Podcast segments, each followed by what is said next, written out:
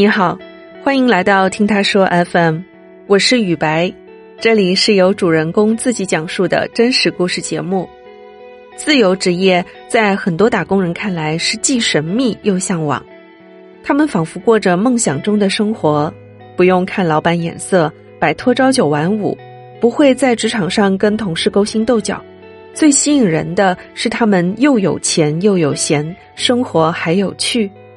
但大多数人只是看到了表面的光鲜，却忽略了背后的辛酸。本期故事的讲述者是三位自由职业者。虽然他们做的事情都不一样，但都在追求自由职业的道路上找到了最适合自己的生活状态。让我们一起去听听他们的故事。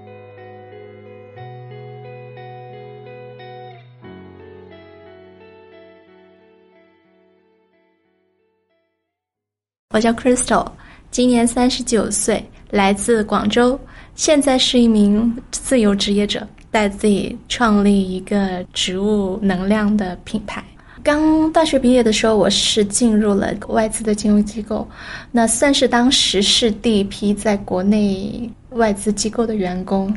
因为我们接触的人是来自世界各地的不同的人种，然后不同的背景，我会看他们的故事，就是说，好像这个人他也没读过多少书，但是为什么他现在就这么有钱呢？呃，很多也没有读很多书的人，他们就坐在我们对面，是我们来给他服务。我们那些 读很多书的，然后又自诩说什么精英的，然后我们就拿着一份很稳定的工资。然后虽然说是出入是 CBD，但是你是比人家就是少了很多东西。那我就有点不甘心，我突然间就有一个冲动，就说那我想过一些不一样的生活，或者是做一些不一样的尝试。当时我的状态是很大压力，有点是已经是有一点情绪病了。就是那个时候呢，是我爸妈是不可以有任何一句回来家里的时候问我说怎么样，你今天工作怎么样？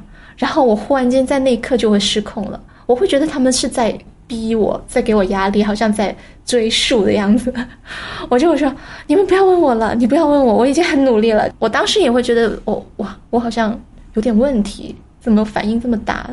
然后是在那个时候就开始接触到了一些纯手工的一些制作的东西，就像用植物来制作手工皂啊、纯露啊这些。当你去把这些花材的东西、植物的东西制作出来一种可以日用的产品，然后你用在自己身上，你闻到那种香味，你就觉得很特别开心那种感觉，我就喜欢上了。我离开之后，我就自己真的是开一个小店嘛。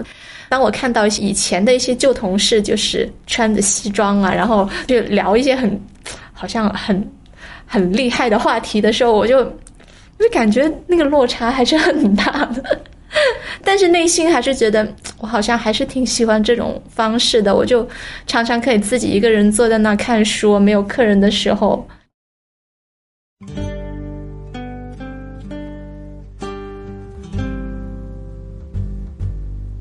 因为那个地方也是一个 CBD 区，然后就会有一些客人过来看的时候，他们就跟我说啊，我在呃法国有买到这个某某手工皂啊，什么那个价格是很贵的，那个精油是怎么怎么样的，我就有点 就不甘心，他们真的是这么好吗？我就开始有好几年时间就一直往国外去跑，去过最多的就是德国，因为每一年都要去那边看那个德国有机展。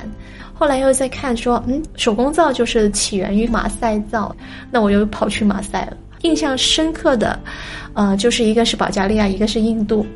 每一年的玫瑰节的时候，我就去看他们的精油采摘，真的是很美好，就是。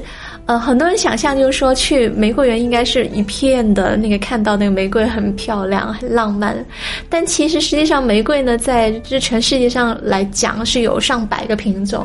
我们平时看到的很漂亮的那种品种呢，其实它的香型是不适合做精油的。真正的做精油就是最好的那种叫做大马士革的那个玫瑰的品种的，它的花是很小的一个粉红色。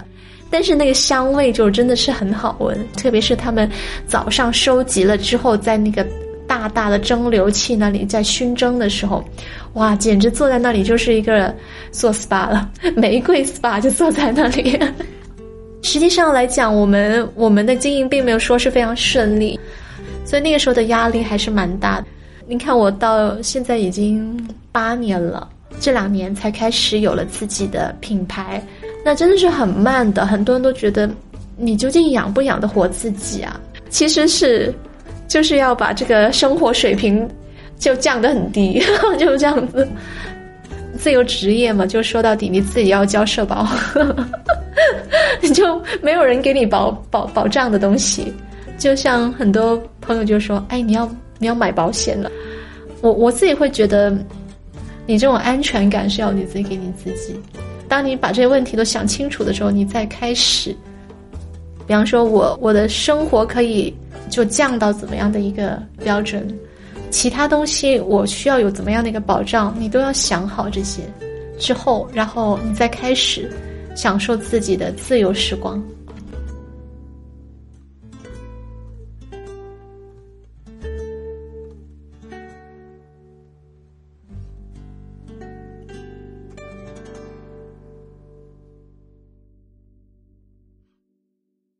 我叫嘉义，今年三十岁了。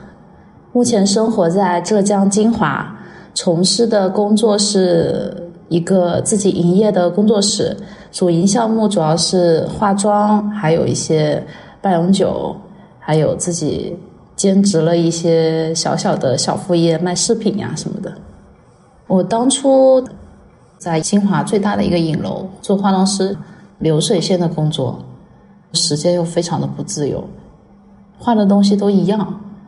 后来就离职了。离职之后，觉得，哎，每天都这么辛苦做打工人，工资也不见得有多到哪里去，就觉得要不然就自己试试看，万一哪天就可以了呢？就抱着这么一个想法，我当时就开始开了自己的一个很小很小很小的一个工作室，是在一个我姨妈的好朋友，他有一个很大的一个店。我在他店里的一个小角落，腾给我一个小空间，不用租金，说那块地方就给我用，五平大小的一个小房间里面，就开始了我自己的工作室。一开始捧场的都是朋友，先给朋友们先画，画完之后，朋友再介绍他的朋友过来，那就是发展成我真正意义上的那种客人了。头一个月的时候，完全不会规划时间，每天想着，哎呀，反正我都已经自己出来给自己做了，那我时间就由我自己安排。反正早上睡到自然醒，今天有没有客人，没有人约我，我也就不来管。有人约我，我再去，就是非常的佛系，就仿佛好像是放弃了自己的 那个工作似的。那段时间，我的朋友看我都说，你怎么这么闲啊？怎么每天约你都能约得出来啊？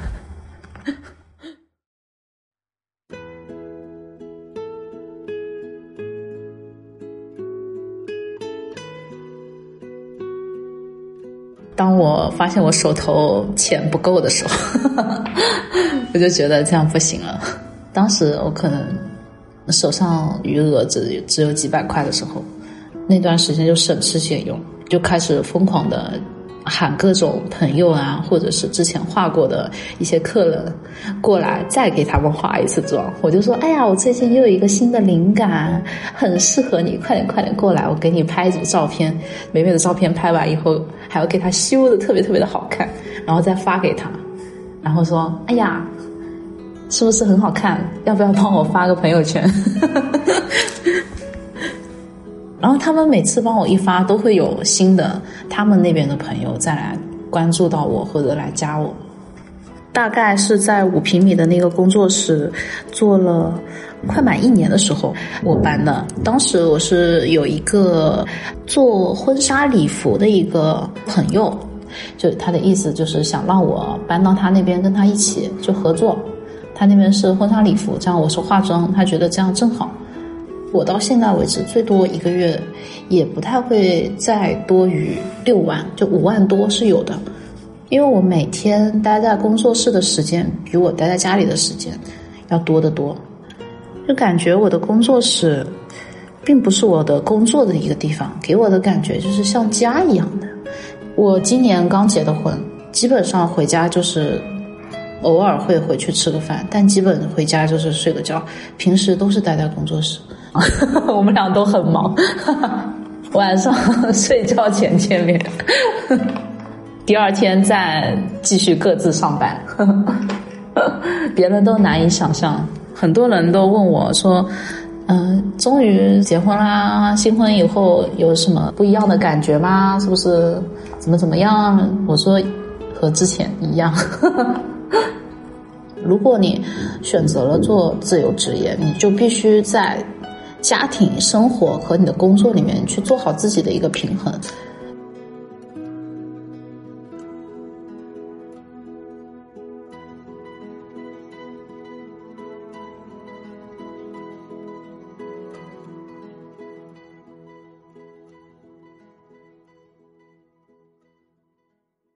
我叫 Molly，今年三十三岁，目前生活在重庆，现在从事英语和雅思的培训工作。我也有属于自己的一间小小的英语工作室。在读大学的时候，比较流行去上新东方的课嘛。我当时去上的应该是四级课程还是六级课程，然后那个教室非常的大，就像那种阶梯教室那种，然后里面坐满了人，大概有一百五十人。老师就拿着一个小蜜蜂就给我们上课，其实都。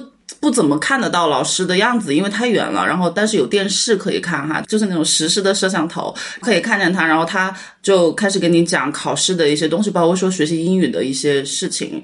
因为他们的教学方式跟我们传统的那种是非常不一样的，其实也是他们精心准备过的。所以整个过程就是像现在看奇葩说的那种感觉，就你觉得你好像又学到东西，然后但是又觉得整个过程会非常快乐。然后我就觉得很羡慕他们，然后就觉得说以后我要是来做这样的一份工作的话，应该也。也会很有趣。毕业了之后的话，我就是去的新东方，因为我是在重庆嘛，待了一年的时间之后，后面就去读研究生的那个了。读完研究生之后，后面就继续做回自己的老本行，因为我可能那个时候也就只对英语比较擅长一点。我在一些大的机构去做兼职的老师，因为收入会高一些，然后自由度会高一点。然后大概做了一年的样子的时候，我会发现。其实要运行一个这样的一个小工作室，好像不是特别困难。就是我租一间办公室，学生来了之后我就去咨询，就是这样子。然后我就开始计划开自己的英语工作室了。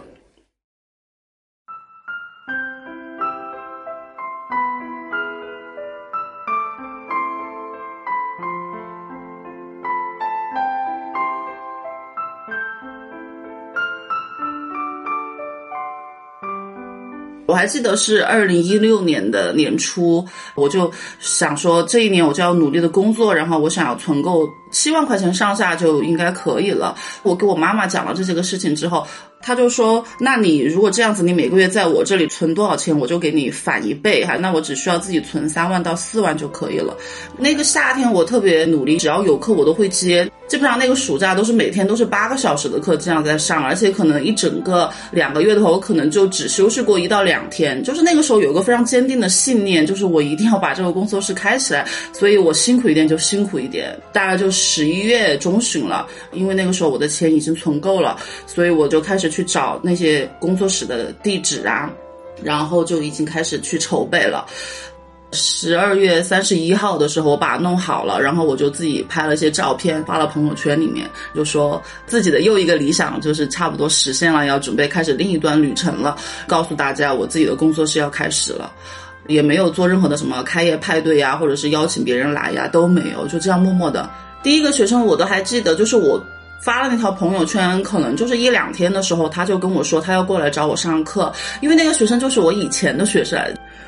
整个工作室期间，我觉得最大的困难就是有时候没有学生，然后的话就没有钱，那个月可能就没有收入。第一年的那个秋天，我好像连续有三个月都是没有，然后那段时间我有时候还会自己到工作室去坐着上班，然后就觉得好孤独啊，然后也没有人来找我。因为我这个工作室它很小，所以这就是一个小的工作室和一个大的那种企业的可能最大的区别，就是我可能不需要太多的流动资金，因为我也没有其他的太多的员工，然后我可能房租的话也不是特别贵，那你这两个月可能省吃俭用一点，然后你就把它过过去了。我觉得自由职业最大的一个优点，就是因为你做这个事情是你为你自己做的。我以前上班的时候。我会觉得说，我这是做做这个工作是为别人做的，不是为我自己做的，所以我可能没有动力。所以我觉得最大的就是非常有动力，而且想要把这件事情做好。因为如果做不好，它影响的就是我自己。第二个的话就是做自由职业嘛，肯定就是很自由，就是你是自己的老板，然后你不用去听从别人的安排，所以这个也很好。然后第三个就是，因为这个事情你是靠你自己把它做成的，然后最后如果做成了，它可能带给你的成就感就会非常非常的大，然后这样加起来就是最后可能会非常的快乐。